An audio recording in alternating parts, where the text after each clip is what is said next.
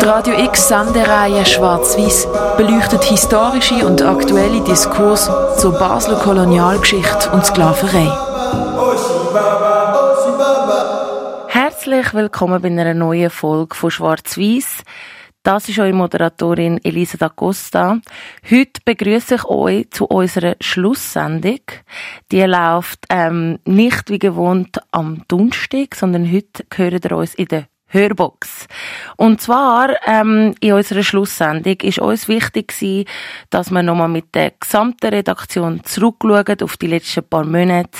Und dafür habe ich mir jeden einzelnen Redaktor und jede einzelne Redaktorin nochmal schnell ins Studio gerufen und habe mit ihnen nochmal selbstkritisch die einzelnen Sendungen durchgelost, besprochen, beurteilt selbstkritisch auch uns hinterfragen, was haben wir gelernt, welche Fragen sind vielleicht auch noch offen geblieben, welche Themen wollen wir vielleicht auch in Zukunft noch ein bisschen vertiefter besprechen.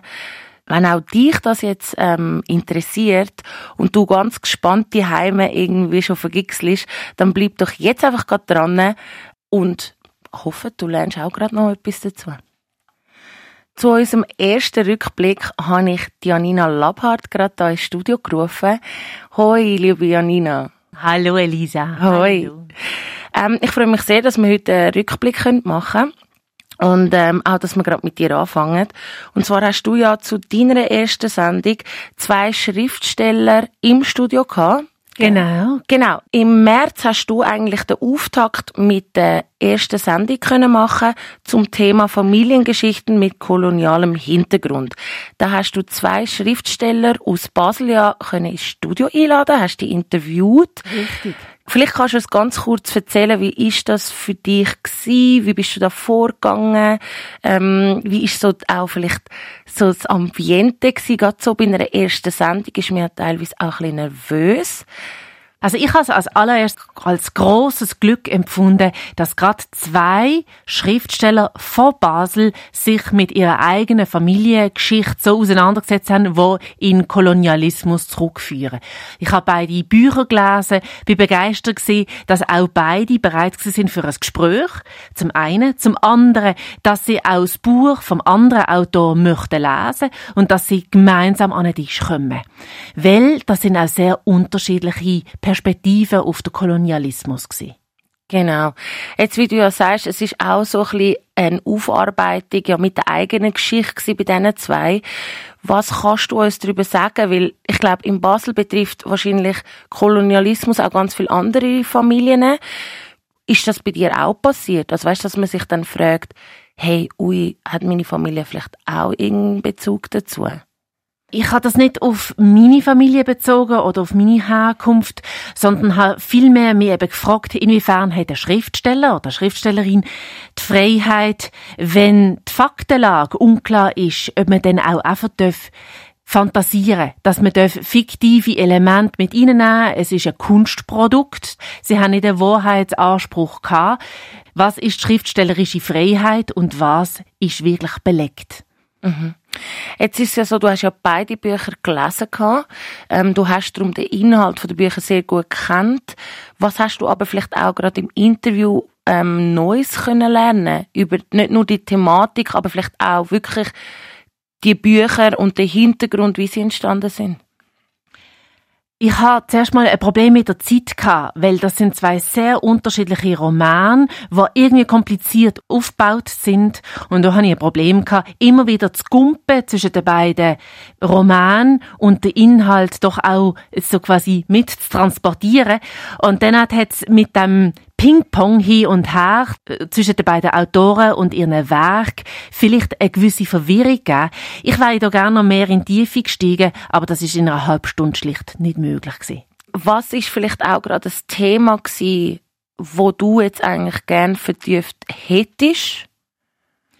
Mir hat die interessiert, wie die zeitgenössische Generation mit dem Erbe umgeht. Also die eine Familie, wo von diesen Kontraktarbeiter in der Karibik quasi eben wirklich eine, eine Ehrbotschaft mit in die Welt rausdreht und die andere, wo so wie als Sklave, Händler, Sklave, Besitzer halt auch das mitträgt von Generation zu Generation. Das hat mich interessiert. Was bedeutet das nicht nur für die ältere Generation, die beiden Herren sind um die 70, noch vor 70.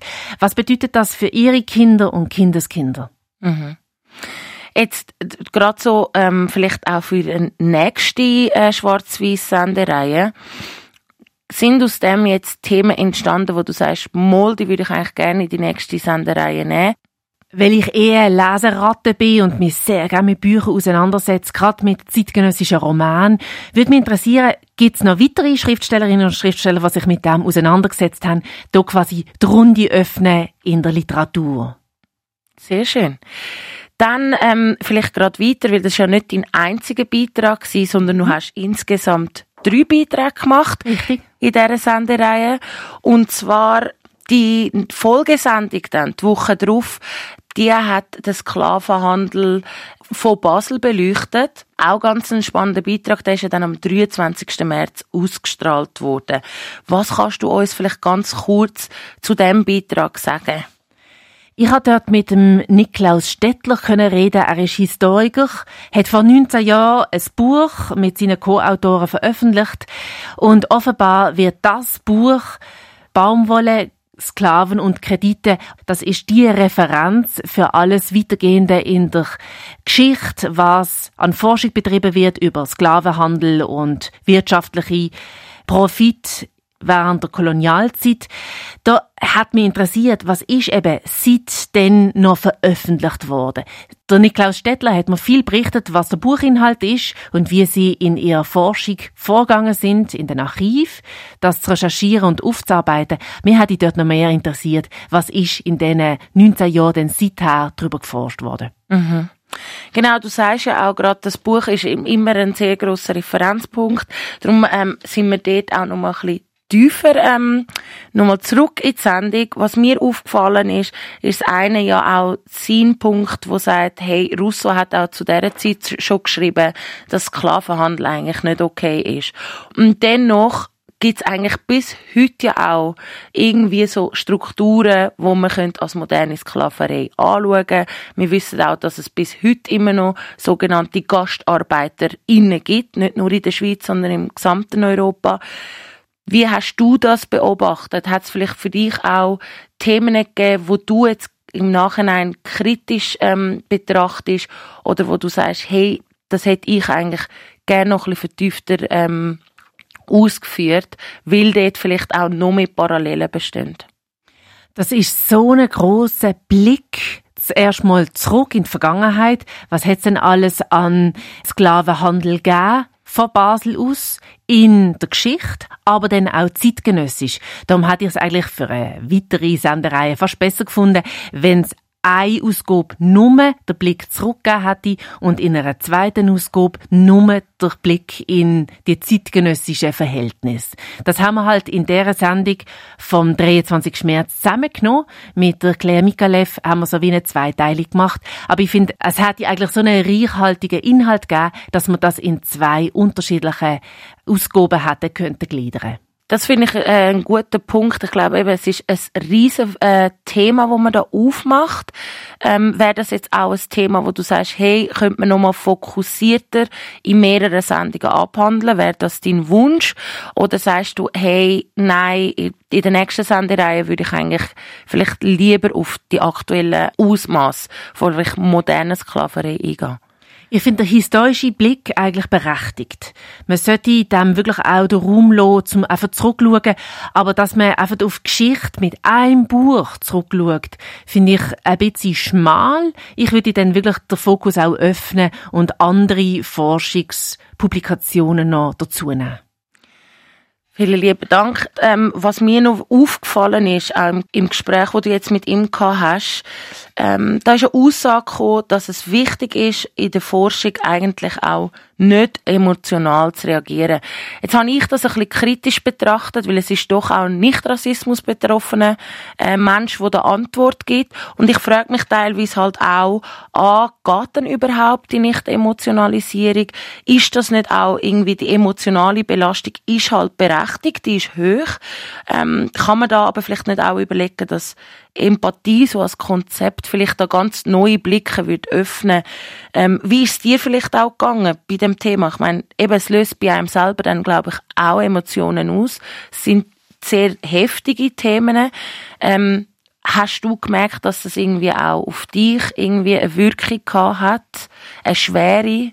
Ja, auf alle Fälle. Also bei mir hat es eine grosse Wirkung gehabt. Das Gespräch mit dem Niklaus Stettler hat bei mir noch ganz lange nachgehalten. Gerade seine Aussage, die Banalität von diesen drei Firmen, die Sklaverei betrieben haben, wie banal die versklavte Menschen als Ware betrachtet haben, wie banal das ist, das hat bei mir viel ausgelöst. Mhm. Ich finde es gut, dass er als Forscher so wie das einfach belegt, dass er der wissenschaftliche Anspruch hat, das einfach in Buchform zu bringen. Mhm. Aber dass er nicht ein Wütungsbuch schreibt, das ist für mich so wie klar gewesen. Aber dass es damit etwas auslöst bei Betroffenen und Nicht-Betroffenen, finde ich absolut legitim. Mhm.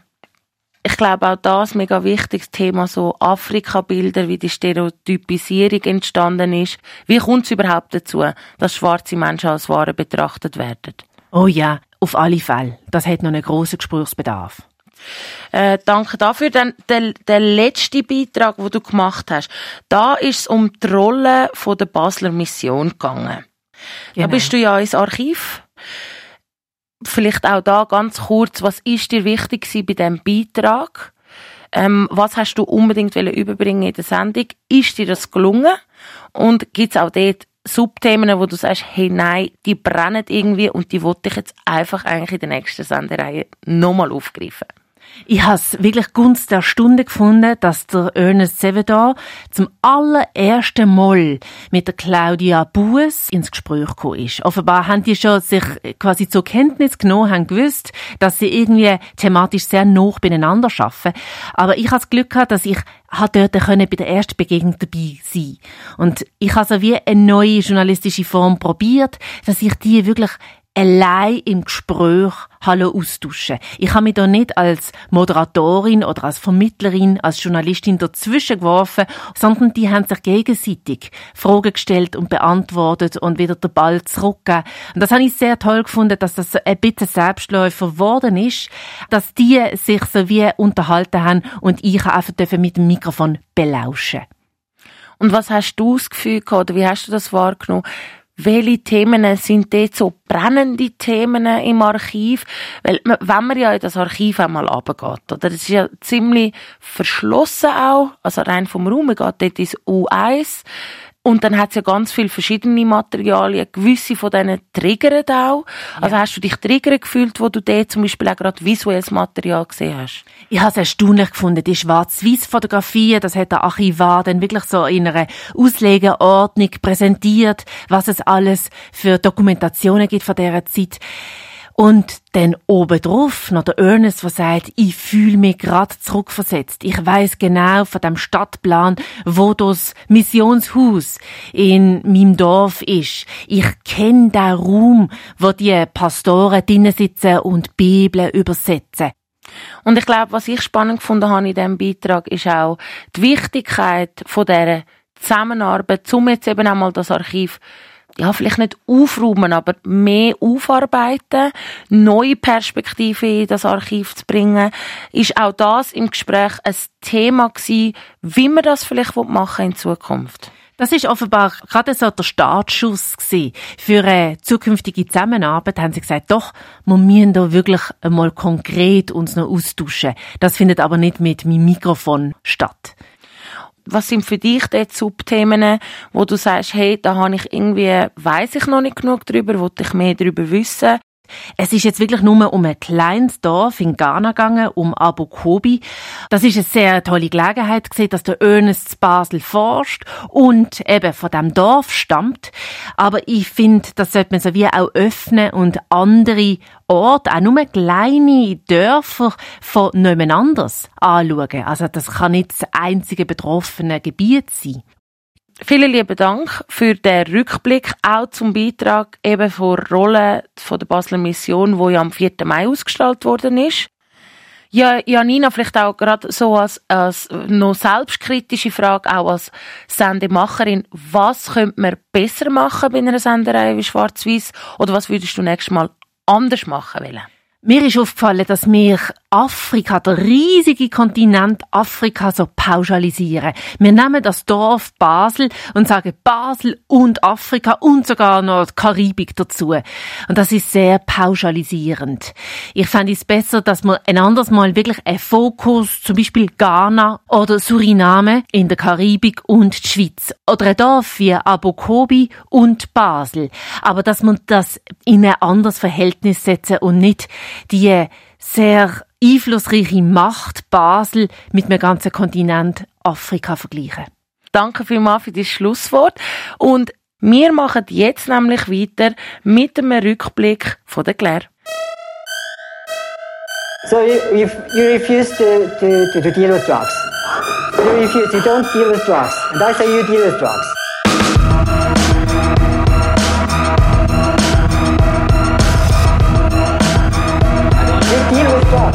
Bye.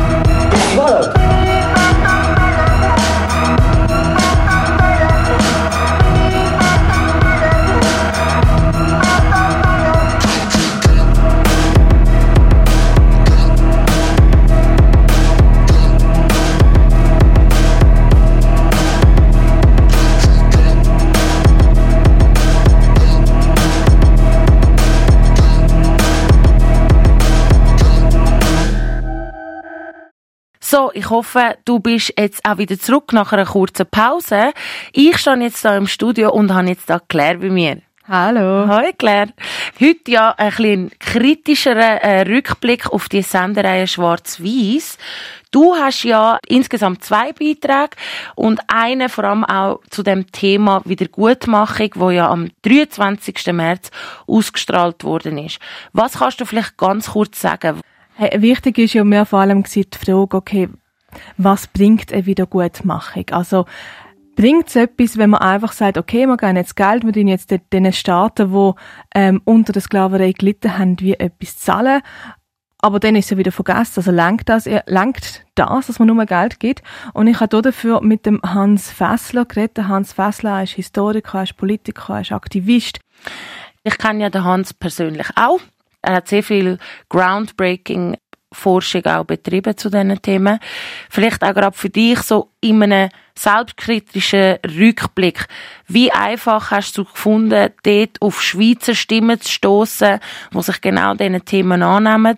Ähm, und vielleicht auch gerade als, als Folgefrage, wie wichtig ist dir auch was für ein Background und Positionalität die Gesprächspartner inne haben. Weil für die, die den Hans kennen, der Hans ist ja dann doch ein weißer Mann und ist von dem her nicht von Rassismus oder Kolonialgeschichte direkt betroffen. Wie siehst du das jetzt so in der Retroperspektive? Genau, du sprichst gerade etwas an, was mir extrem auf dem Herzen gelegen ist. Also der Hans Fessler ist ja natürlich extrem im Thema drin, extrem eigentlich die Person von der Schweiz, wo Bescheid weiß, aber ein weißer Mann.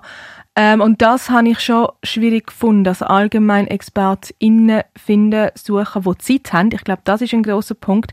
Es gibt sehr viele AktivistInnen, die unglaublich engagiert sind in der Schweiz, aber die sind halt schon in 10.000 Projekten. Mhm.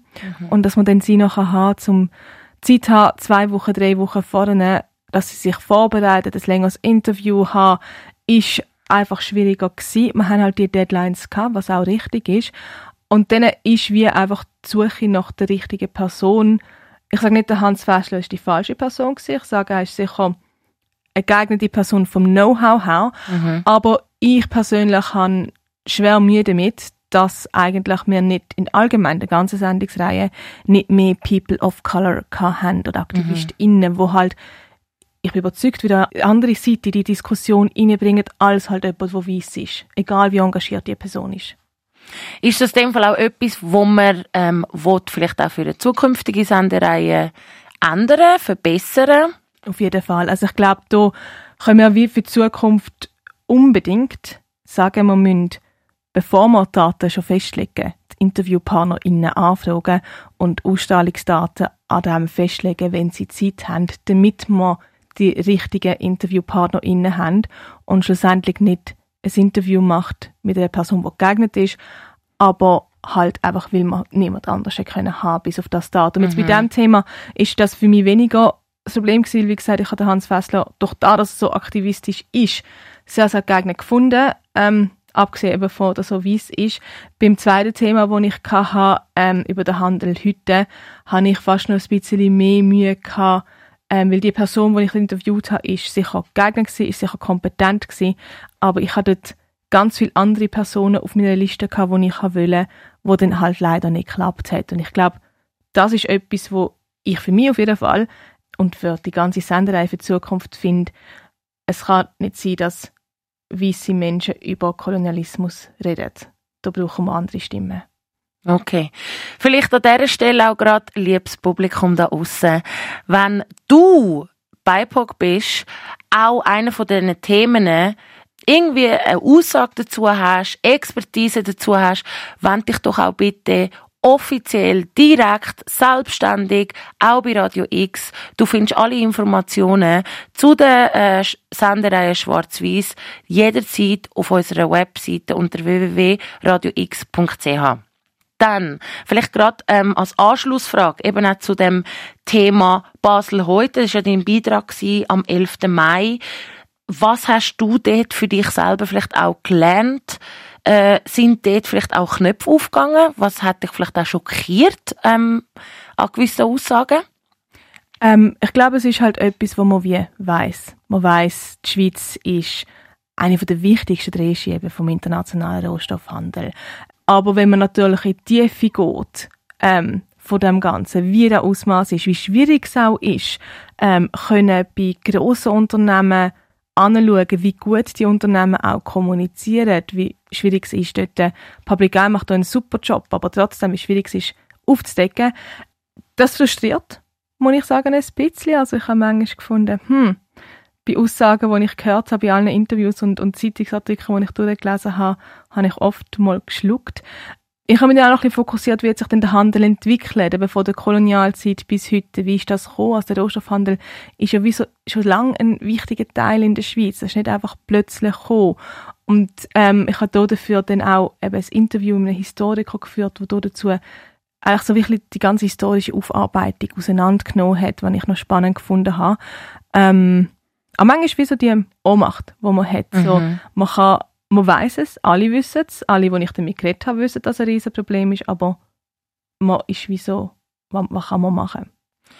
die Ohnmacht, also ich höre vor allem auch so ein bisschen raus, auch in der Schweizer Medienlandschaft, dass das Thema vielleicht wie noch nicht genug präsent ist.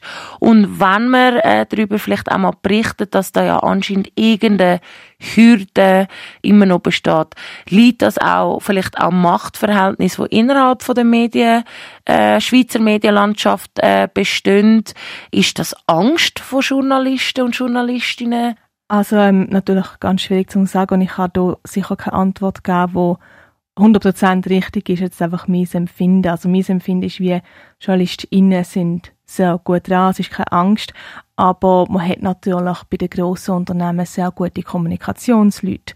Und die wissen natürlich, wie man Sachen gut kommunizieren kann, die wissen, wie man gut auf kritische Fragen antwortet, die wissen, wie man Sachen kann schön formulieren ähm, und ich will natürlich nicht ihnen allen in die Schuhe schieben, dass das alle ähm, schlechte Menschen sind oder so. Aber sie, sie machen ihren Job unglaublich gut. Man müsste vielleicht einfach so sagen. Vielen lieben Dank. Vielleicht auch so ein bisschen zum Abschluss oder Abschlussthemen. Du hast zwei Sachen angesprochen, die ich wichtig finde. Eben, du redest auch allgemein von einer Ohnmacht. Dass man ab und zu das Gefühl hat, hey, die Debatten laufen doch jetzt schon teilweise jahrzehntelang, aber wir bewegen uns wie nicht vorwärts. Ähm, wo hast du vielleicht auch gemerkt, für dich persönlich ähm, als Redaktorin, Wo sind so ein bisschen deine Schmerzpunkte in diesen Themen? Wie gehst du mit diesen äh, Schmerzpunkten um? Was hat das mit dir auch persönlich gemacht jetzt als Redaktorin? Ähm, ich glaube, ein großer Punkt ist einfach wieder mal das Bewusstwerden von den Privilegien, die ich als weiße Person habe. Ähm, da ist man sich natürlich immer bewusst, aber wenn man sich dann nochmal mit dem beschäftigt, kommt es halt wieder richtig auf. Ähm, man hat weniger den Rassismus, man erlebt den Rassismus nicht, wo People of Color erleben. Ähm, man hat nicht da den Schmerz, wo ich das Gefühl habe, wo sehr viele People of Color haben und wo mir auch sehr viele Leute gesagt haben, was sie haben. Ich glaube, wie das sind so meine Punkte gewesen, wo ich wie mich selber auch wieder neu reflektiert habe und mir wieder neu bewusst worden bin. Aber auch gleichzeitig hat es etwas wieder gesparkt, dass ich gefunden habe, doch, es ist wichtig, dass man darüber redet, dass man immer wieder darüber redet und dass man die Themen auch immer wieder aufbringen. Wie du sagst, sind jetzt nicht neue Themen, die wir gemacht haben. Aber man muss immer wieder darüber reden, damit es einfach einmal vorwärts geht und damit Menschen sich mehr bewusst sind, von was ist die Vergangenheit, aber was können wir auch jetzt machen, um Rassismus zu bekämpfen. Im zweiten Beitrag zu Handel heute und ich glaube auch im ersten Beitrag ist mir aufgefallen, dass wir wie regional einen, einen starken Fokus auf der Karibik haben, wo klar in dem transatlantischen Handel natürlich so ein wichtiger Punkt war. Wenn wir natürlich über Reparationsfragen reden, müssen wir eigentlich auch den ganzen afrikanischen Kontinent anschauen.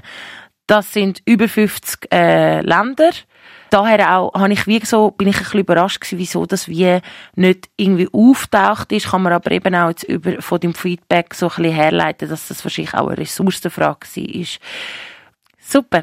Danke vielmals. Und Danke dir. dann machen wir jetzt nämlich weiter mit dem nächsten Gast, und zwar der Mika.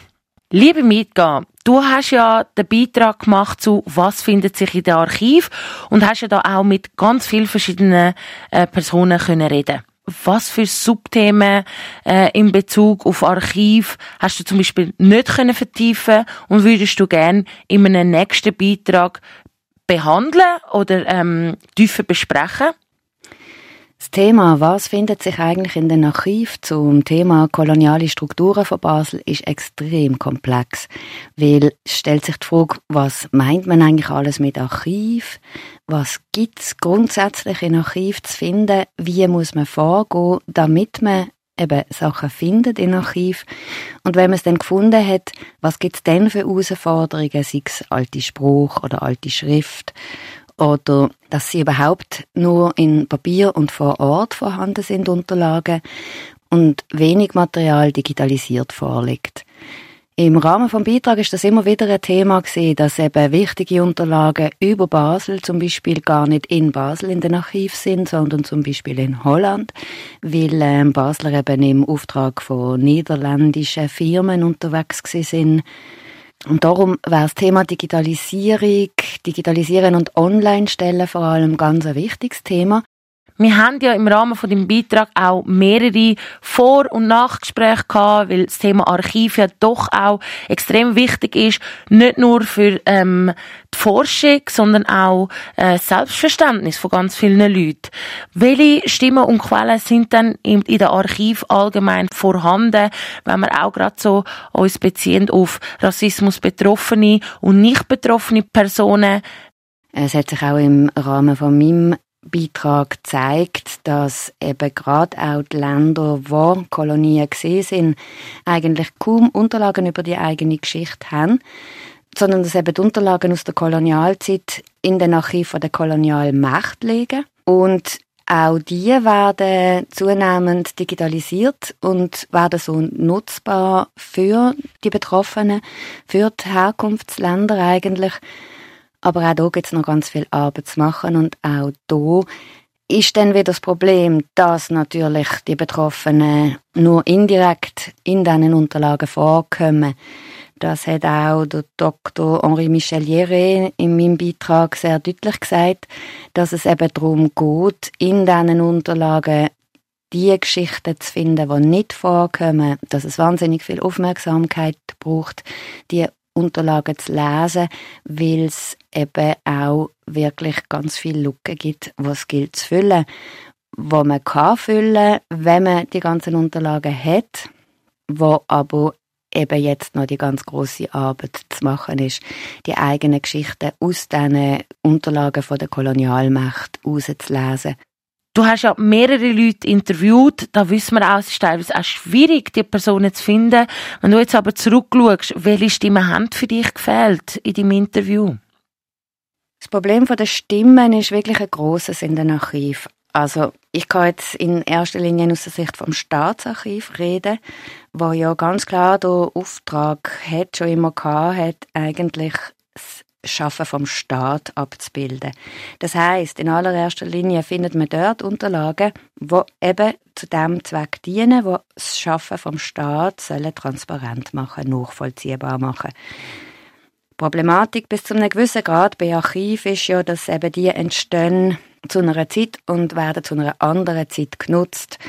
Die Herausforderung von Archivaren heute, von modernen Archivaren, ist natürlich eben ein Stück weit vorauszusehen, was zukünftige Historiker werden für Fragen stellen, was zukünftige Historiker in den Archiv suchen und so die Unterlagen für die zukünftigen Historiker auch bereit zu halten. Das können sie natürlich unterschiedlich gut, aber in der Regel ist es durchaus so, dass sich eben dann auch die Fragestellungen sehr ändern. Dass man heute ganz andere Fragen an die koloniale Vergangenheit stellt, als die Historiker, die dort Archivare sind, die dort entschieden haben, was behaltet man und was behaltet man nicht. Dass die dort eben einfach aus einer ganz anderen Sicht, aus einer ganz anderen Vorstellung heraus geschafft haben. Und nicht zuletzt das ist ein Grund, wieso eben ganz viele Stimmen fehlen. Danke vielmals. Radio X. Ich habe mir jetzt da den Paul geschnappt aus der Redaktion. Der Paul ist darum jetzt da bei mir im Studio. Herzlich willkommen. Elisa, danke. Hi. Ähm, genau, du hast ja einen Beitrag gemacht und zwar Gespräche mit Basler Familien am 6. April. Dort hat sich dann das Thema geändert. Äh, es ist dann eher um die eigene koloniale Vergangenheit gegangen. Da bist du auch ins Gespräch gegangen mit StudentInnen. Ähm, vielleicht kannst du uns kurz erzählen. Um den Beitrag zu machen, muss ich sehr viel recherchieren. Also wesentlich mehr, als, als ich das irgendwie sonst zu tun gewohnt bin, jetzt so im Bereich Kulturjournalismus. Und ähm, wenn man nur sozusagen lang genug bohrt und fragt und schaut, immer sich rausstellt, aha, da war jemand Missionar, da ist jemand auch als, als Söldner zum Beispiel für die äh, East Indian, äh, Ostindische Kompanie von den Niederländern in kolonialen Kontexten unterwegs gewesen. Oder hier hat jemand in der Textilindustrie gearbeitet und eben auch, äh, auch dadurch irgendwie eine, eine mehr oder weniger direkte Verbindung auch mit Sklavenhandel gehabt. Eben, du hast gesagt, du hast sehr viel auch dann recherchiert. Was hast du vielleicht durch den Beitrag für dich Neues gelernt? Neu gelernt oder was mir vorher nicht bewusst war, ist diese, diese Größenordnung von diesem europäischen Sklavenhandel, der dann über den Atlantik rübergeht. Einerseits, wie viele Menschen da dabei zu Tode gekommen sind oder einfach misshandelt worden sind, aber auch was das bedeutet hat letztendlich durch diese Kapitalzirkulation. Also das, also es gibt ja in, in, in der Geschichtswissenschaft eben wirklich die Debatte, ob die Industrialisierung überhaupt denkbar gewesen wäre, ohne diesen Sklavenhandel, der überhaupt irgendwie so große Kapitalmengen ins Rollen bringt, dass es Versicherungen gibt, dass Kredite vergeben werden, ähm, dass, dass auf lange Sicht diese Geschäfte, also man weiß, also die, die, die Leute, die diese Sklavenschiffe äh, ausgerüstet haben, die, die wussten dann ja teilweise erst nach zwei Jahren, was Gewinn abgeworfen hat. Jetzt in so einer Retroperspektive, hast du das Gefühl, es hätte doch noch Stimmen gegeben, wo eben dir jetzt gefehlt haben, bewusst, unbewusst, wo du im Rückblick doch irgendwie gern im Beitrag hättest, auch vielleicht für eine zukünftige Sendereihe. Ähm, was wäre dir dann auch wichtig bei GesprächspartnerInnen?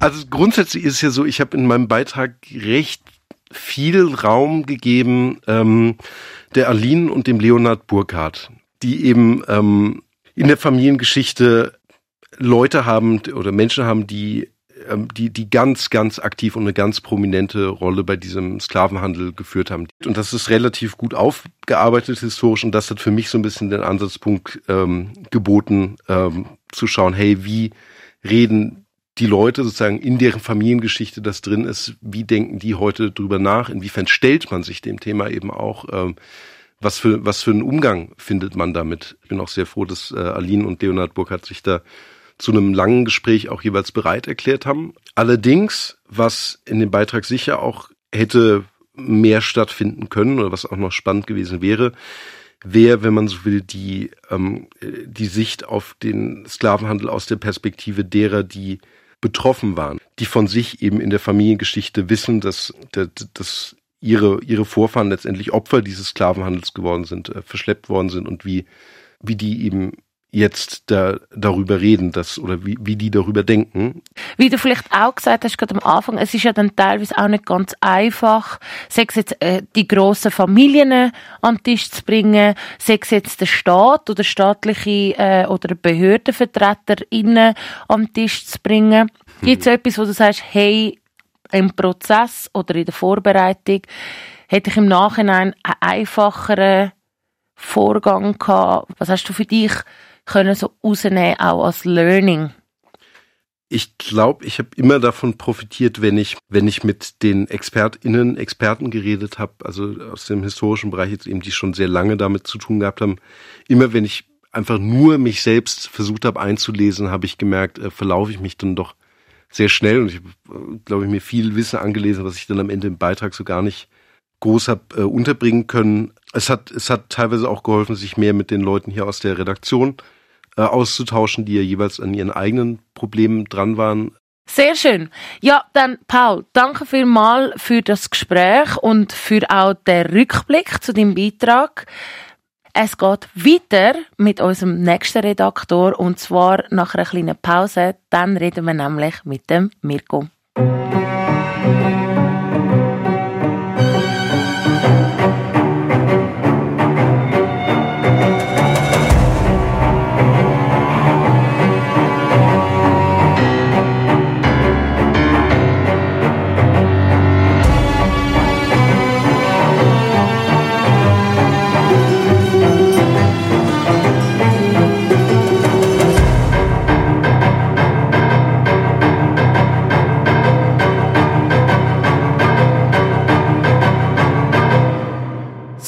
Herzlich willkommen zurück nach einer kurzen musikalischen Pause.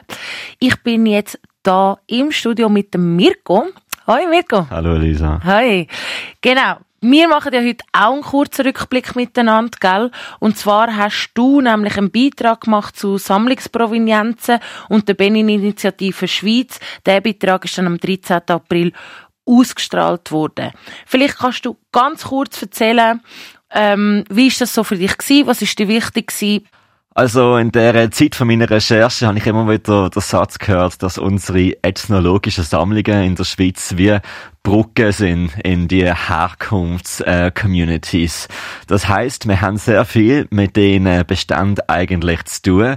Nur haben wir uns ganz lange überhaupt nicht hinterfragt, was denn genau, wie sind die überhaupt ins Museum gekommen und äh, wer da noch, äh, dem nachgeht, äh, der oder die wird bald erfahren, dass das sehr oft einen sehr blutigen Hintergrund hat, also kolonialen Hintergrund hat. Und jetzt ist natürlich die Frage, wie gehen wir heute mit denen um? um? Ist das, wenn wir uns schämen, wenn wir uns schuldig sprechen, dass wir die haben? Ähm, Spoiler Alert, ganz viele von diesen Kuratorinnen sagen, nein, wir sollen auf Augenhöhe mit diesen Herkunftsgesellschaften in Dialog treten und an Lösungen schaffen. Und das ist natürlich mega äh, komplex. Es gibt äh, verschiedenste Ansichten und äh, das ist das Beet, das ich mir reingeworfen habe. Ich habe das Gefühl gehabt, du hast fast am meisten Diversität an Stimmen gehabt, jetzt in deinem Beitrag. Ähm, wie einfach oder schwierig ist es vielleicht auch gewesen, die unterschiedlichen AkteurInnen zu finden? Ähm, wie offen sind eigentlich auch die Gesprächspartnerinnen, um eben auch über so kritische Themen zu reden. Wie hast du das so wahrgenommen? Also Museen sind ja auch immer Teil vom öffentlichen Apparat. Das heißt, sie sind eigentlich sehr willkommen gesehen, sag ich jetzt mal. Die einzelnen Kuratorinnen haben auch sehr offen geredet, was sie da in ihren Beständen haben. Das ist so quasi der, erste Kontakt gesehen. Auch die Direktorin vom Museum der Kultur in Basel, Anna Schmidt, hat auch sehr offen über ihr Museum, ihre Sammlungen und ihre Ansichten geredet. Ich habe dann noch den Kontakt gesucht zu Akteurinnen quasi in Nigeria selber. Ähm, das ist zum einen eine, die bei der Beninitiative Schweiz mitgeschaffen hat. Das ist äh, Denin Bokunusebu in Mariagbe gewesen.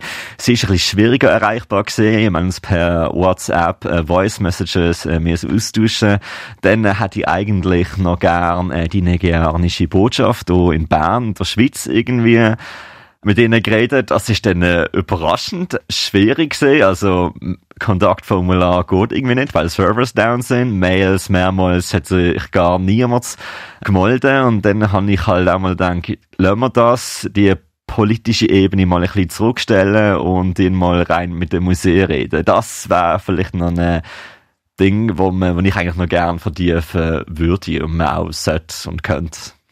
Jetzt ist ja so, dass du, glaub, mit dem Beitrag auch gerade einen mega Puls getroffen hast in Basel. Also wir haben ja jetzt in den letzten paar Wochen ist gerade im Parlament ein Vorstoß gemacht worden, um eben auch die Budget für Provenienzforschung ja aufzustocken. Das sind ja ganz viele Subfragen, die man sich da muss stellen muss. Äh, wie beziffert man zum Beispiel so eine Provenienzforschung? Wie viel braucht es dann wirklich? Wenn wir jetzt gerade ähm, auch wieder zurück zum Museum der Kulturen gehen, ich glaube, der Afrika-Bestand zählt ungefähr 80.000 Gegenstände. Also es ist ja dann doch auch eine grosse Menge. Was ist für dich vielleicht auch so ein Aha-Erlebnis, wo du gesagt hast, uff, ja, da habe ich jetzt auch wieder etwas Neues gelernt? Ähm, ja, also es ist eine riesige Menge. Gesprochen sind für mehrere Museen 250.000 im Jahr. Das soll jetzt erhöht werden.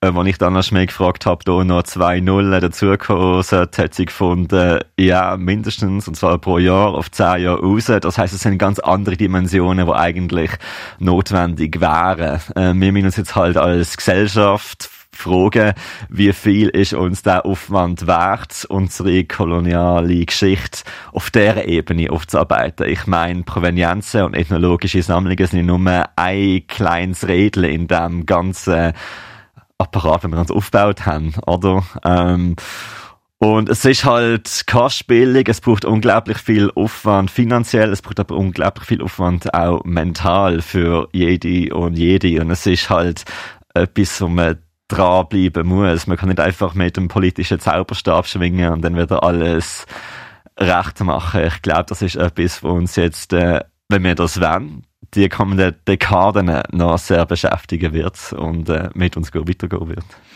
Ich finde das einmal eine mega wichtige und gute Aussage. Eben, wenn man mit solchen Themen äh, zu tun hat oder in solchen Themen forscht, recherchiert, wie auch immer, es verlangt einem auch emotional etwas ab. Mhm.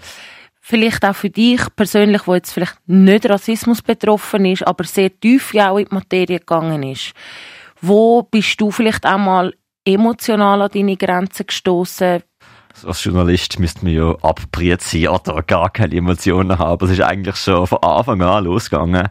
Ähm, als ich Museum Redberg gesehen bin, haben sie ja sehr viele Vitrinen. Wenn man dann dort reinschaut, dann sieht man auch das eigene Spiegelbild. Und dann habe ich mich bleiches äh, Männergesicht äh, gespiegelt gesehen, wo du auf die alten Benin-Artefakt äh, schaut, wo aus dem Palast eigentlich gekommen sind und geplündert worden sind, Blut und so weiter und so fort, habe ich schon gedacht, ach Gott, was macht man da? Und äh, weiter unten hat es eine Ausstellung gegeben von zeitgenössischen Kunstschaffenden und äh, dort ist mal ein Video hängen geblieben, was der David Shongo gemacht hat, ein kongolesischer Komponist und Filmemacher. Der hat einige Communities mit seiner Kamera besucht und dort ist erzählt worden, ja, wo der Wissima, also wo die Kolonialherrscher gekommen sind und ihnen ihren Glauben aufgezwungen hat, hat das natürlich alles geändert. Nur schon von der Kleidung. Die Tatsache, dass sie T-Shirts tragen, das ist ein unglaublicher Akt von Gewalt gewesen. Wenn ich jetzt T-Shirts anschaue, dann äh, muss ich äh, anders denken und es öffnet mir halt Augen, dass äh, die weisse, patriarchische, kapitalistische oder imperiale äh, Gewalt überall ist. Und äh, wir haben jetzt uns halt quasi schon lange angefangen mit dem Leben, uns dem unterworfen, äh, deinen Denkstrukturen. Und es ist halt überall, auch wenn wir das nicht sehen, auch hier in der Schweiz und hier in mhm. Europa, weltweit. Eigentlich sollte man all diese Beiträge mal on-site, zum Beispiel äh, in Namibia machen oder in Nigeria machen und dann schauen, was einem die Leute dort erzählen. Und ich meine, auch dort gibt's ja ein unglaubliches Multiverse an Opinions, aber mal den, den Prozess durchmachen zu können, das wäre sehr, sehr, sehr spannend.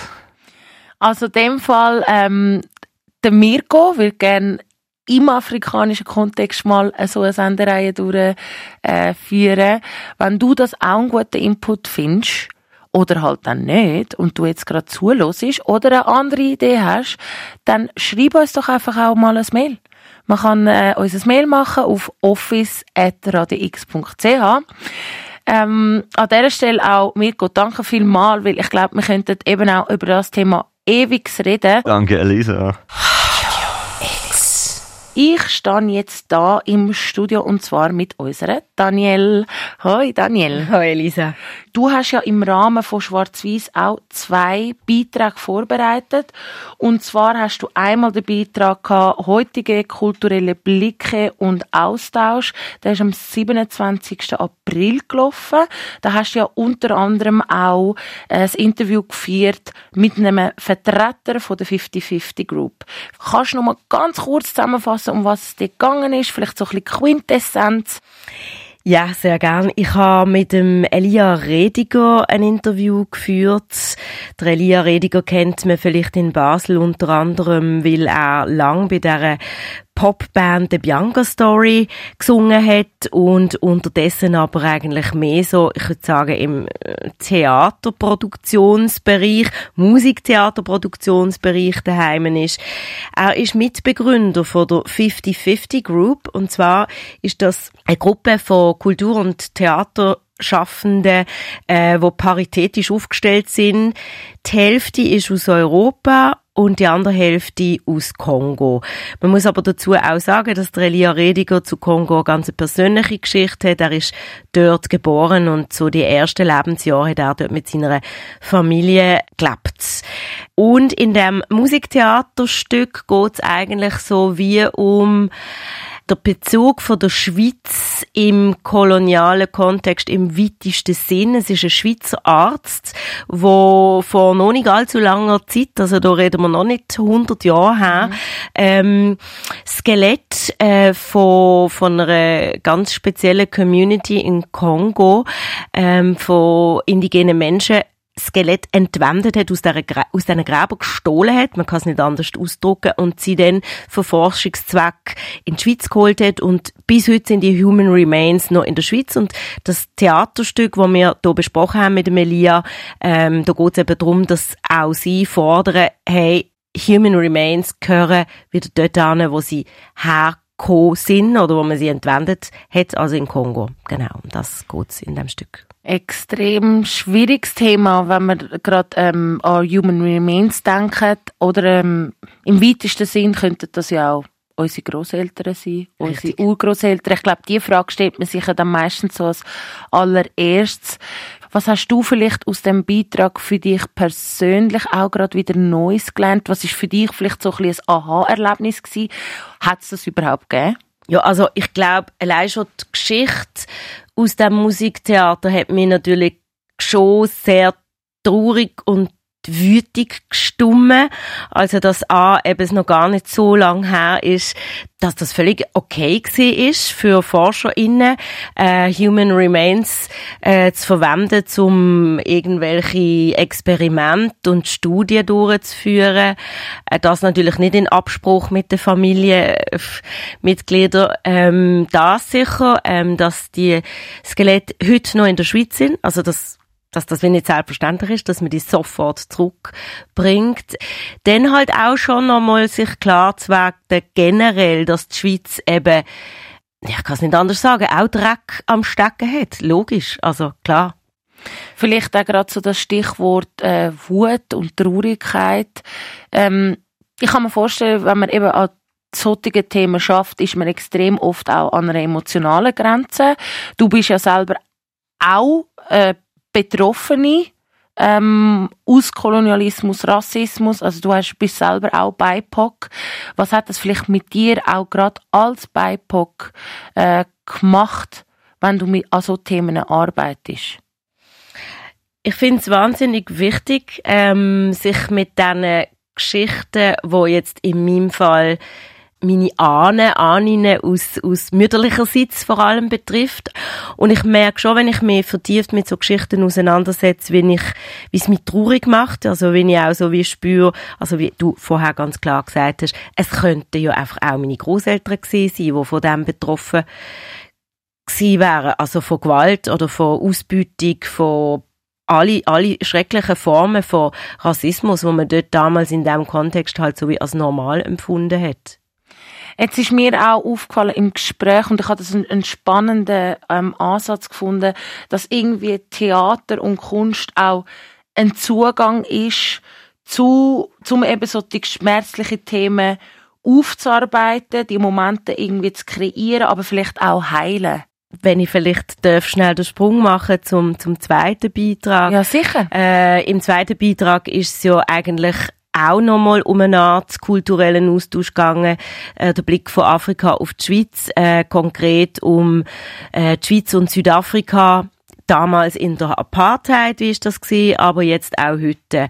Und ich bin ja vor nicht allzu langer Zeit in Madagaskar und dann nachher noch eine Woche in Südafrika gesehen. Und für mich ist das mega healing gesehen mit, mit MusikerInnen, mit Gleichgesinnten. Ich als Radiomachende und DJ und Musikfan, mich mit Gleichgesinnten unterschiedlichster Herkunft, mich können auszutauschen. Das ist für mich mega heilsam gesehen. Voll.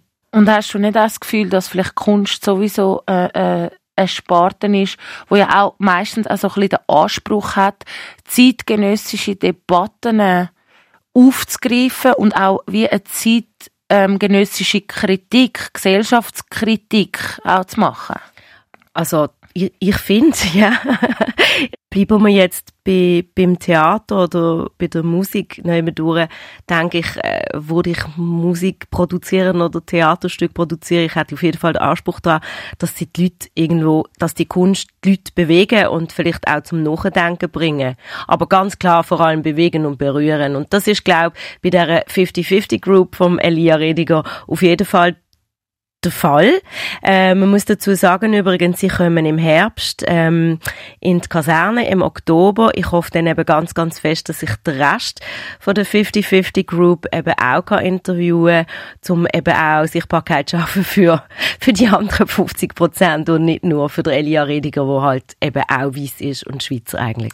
Wenn du jetzt vielleicht auch so des Weiteren so Wunsch Interviewpartner inne hättest können wählen Wer hätt, hättest du vielleicht gern sonst noch gehabt? Das müssen jetzt nicht ähm, bestimmte Namen sein, aber es können auch Positionen sein oder Projekte oder... Also äh, äh, sicher ein großer Wunsch von mir, den ich mir hoffentlich auch noch wird erfüllen, ist äh, in Austausch kommen und das möglichst auch dann auf den Sender zu bringen mit ähm, Repräsentantinnen aus der elektronischen Musik aus unterschiedlichen afrikanischen Ländern. Ähm, es gibt eine Frau, wo auch schon in der Schweiz war, sie heißt Coco M. Ich finde, sie ist ein großes Vorbild für mich. Sie kommt aus Kenia. Ähm, ist einerseits sehr tolle Musikproduzentin und DJ, hat aber auch ganz klar so die, die feministische Ansätze und, und steht dafür da, um andere Frauen zu empowern, wenn es darum geht, eben anzustehen und im Club Sound zu machen. Also, fände ich auch großartig gewesen, quasi einzuladen und vielleicht noch ein, zwei Frauen von Helvetia Rock aus der Schweiz. Das wäre jetzt zum Beispiel für mich ein ganz interessantes schwarz-weiß-Thema. Mega schön. Was hast du vielleicht das Gefühl, sind Subthemen, wo ihr wie so ein bisschen angekratzt habt, aber wo du eigentlich gern noch viel mehr vertieft hättest? Also ich glaube, ein Thema, wo der Elia Rediger aus eigener Erfahrung mit seiner 50-50 Group sehr gut kennt. Und es bringt uns jetzt auch wieder zu der Coco M. Sie hat, glaube im Guardian sogar ein Interview dazu gegeben. Das ist die ganze Visa Problematik. Also, das ganze Haufen Menschen ähm, gar kein Visum bekommen. Und auch wenn sie dann eingeladen werden von irgendwelchen Clubs, Konzerthäusern, Theaterhäusern, einfach äh, schlichtweg einfach nicht können einreisen Das verdient die im Prinzip sicher noch einen Beitrag. Voll. Das, das war jetzt ein Beispiel. Ich habe noch ein anderes Thema, wo, mhm. wo, wo ich sehr interessant, berührend und erschreckend gefunden habe so der ganze Kontext irgendwo so klar vor Augen geführt zu bekommen. ich habe einen Podcast gehört, wo es um äh, ehemaligen Fischer gegangen ist, ähm, aus einem afrikanischen Land, wo gezwungen worden ist, nach Europa zu flüchten, in die Schweiz, weil einfach in seiner alten Heimat einfach mehr leer gefischt sind und er sozusagen gar nicht anders kann, als zu flüchten, ähm, dort versuchen, Arbeit zu kriegen, um seine Familie weiterhin zu ernähren. Ich habe mit Fischern in Madagaskar zum Beispiel geredet und das ist definitiv ein Thema, wo äh, das wird noch, noch viel stärker werden. Also das heißt, wir quasi brauchen hier den Fisch für irgendwelches Tierfutter oder für Sushi und Fischstäbli und die Menschen dort haben keine Nahrung mehr für ihre Familie oder ihr Dorf und sind dann gezwungen, hier anzukommen und leben natürlich unter krass widrigen Umständen. Also das ist eigentlich nichts anderes als Kolonialstrukturen, oder? Genau. Einfach heute. Du hast ja dann äh, noch einen zweiten Beitrag gemacht, wo du eben auch probiert hast, so die Perspektive zu wechseln. Also ganz bewusst äh, der Blick von Afrika auf Basel, das ist dann der Beitrag, der am 18. Mai ausgestrahlt worden ist.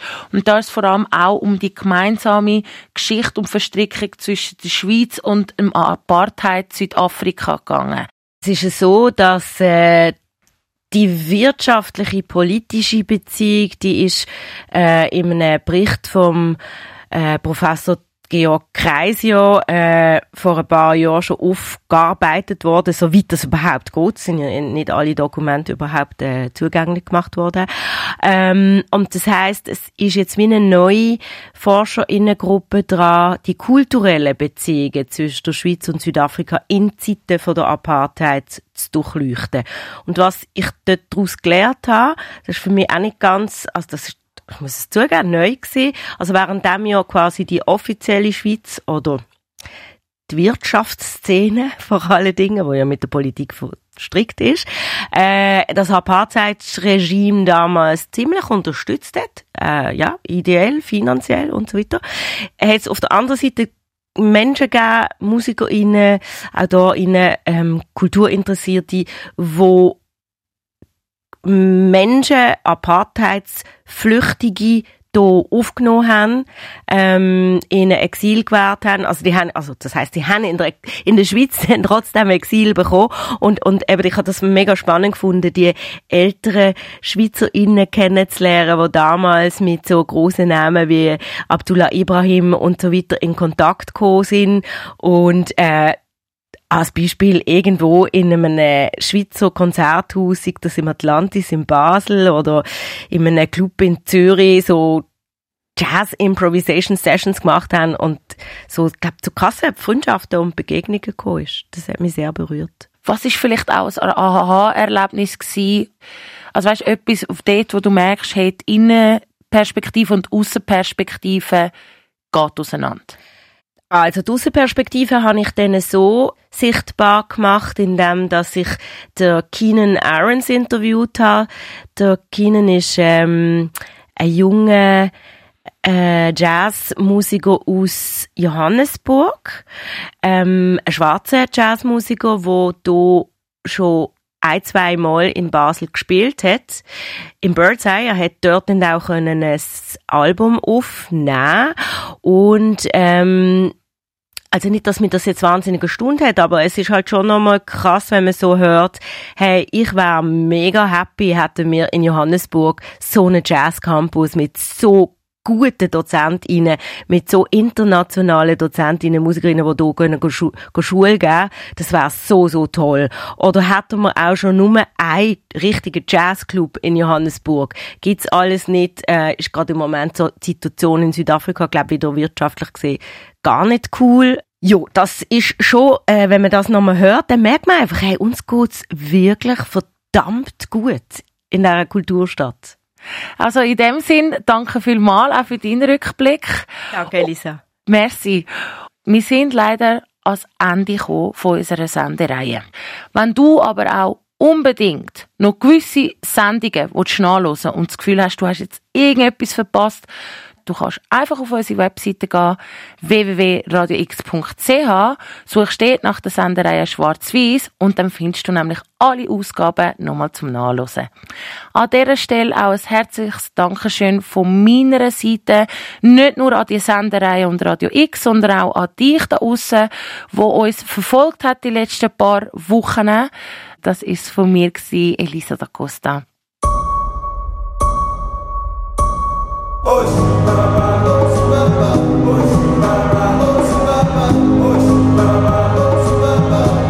Schwarz-Weiß, eine Radio X Spezialreihe über die Verstrickung von Basel in der Kolonialgeschichte und Sklaverei.